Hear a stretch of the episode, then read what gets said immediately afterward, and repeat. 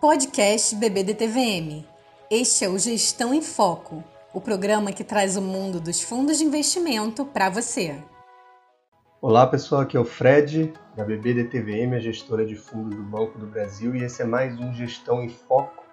É, e hoje a gente vai falar sobre o título do governo, o famoso Tesouro Selic, também conhecido como LFT, Letra Financeira do Tesouro. Esses dois são, na verdade, a mesma coisa, né? É, você sabe como que ele rende, como que ele é remunerado? Eu vou te dar uma dica, o nome dele é Tesouro Selic. Então você acertou se você falou que é Selic que remunera ele, mas você sabia que, assim como os outros títulos do governo, eles vão render o que foi pré-acordado se você segurar ele até o vencimento. É isso mesmo. Então, os títulos Tesouro Selic possuem um vencimento no futuro e eles vão te remunerar pela taxa Selic se você mantiver eles no seu poder até o vencimento. Ah, mas e se eu quiser vender antes? Não tem problema, você consegue vender esses títulos e o mercado, inclusive, tem bastante liquidez. Ocorre que, ao vender esses títulos no mercado, essa venda sofre influência daquelas regras normais de mercado, oferta, demanda, expectativas sobre o ativo, etc. E a isso, no mercado de renda fixa, a gente diz que o título está sendo negociado com ágio ou com deságio. Enfim, dependendo da força desses vetores, se a gente negociar antes do vencimento, a rentabilidade pode não ser exatamente aquela acordada no título, no caso, a taxa Selic ela pode ser maior ou menor do que a taxa Selic. E quanto mais longo o título for, maior tende a ser a influência do ágio ou do deságio.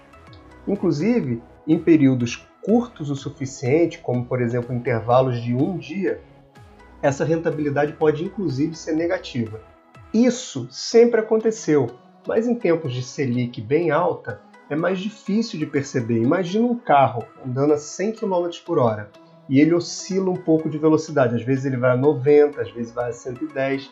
Provavelmente você que está observando de longe não vai nem perceber quando ele mudar de velocidade, não é?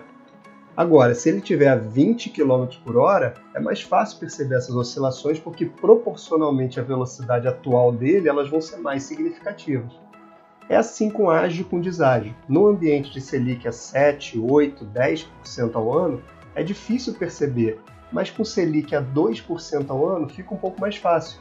Enfim, uma pergunta pode surgir: eu devo abandonar meus investimentos em Tesouro Selic se eles começarem a apresentar uma volatilidade?